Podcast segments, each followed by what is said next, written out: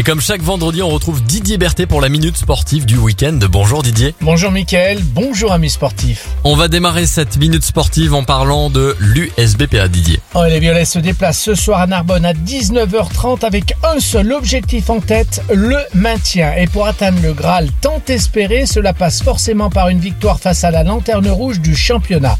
Mais il faudra se méfier du RCN qui joue ses dernières chances sur ce match et nul doute que les sudistes vont tout donner pour l'emporter.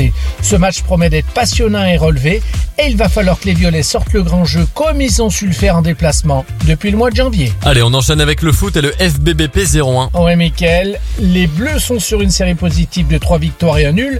Le FBBP va devoir confirmer ses bons résultats face à cette équipe qui a pour objectif de se maintenir en national et qui va certainement être difficile à battre.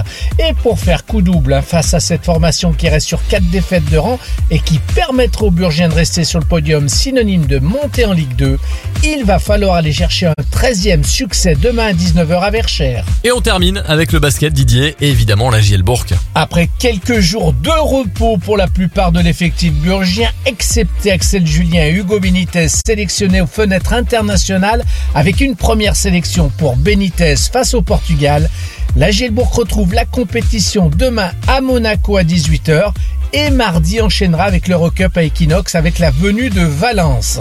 La jeu est à quelques victoires d'obtenir une qualification en phase finale dans les deux compétitions.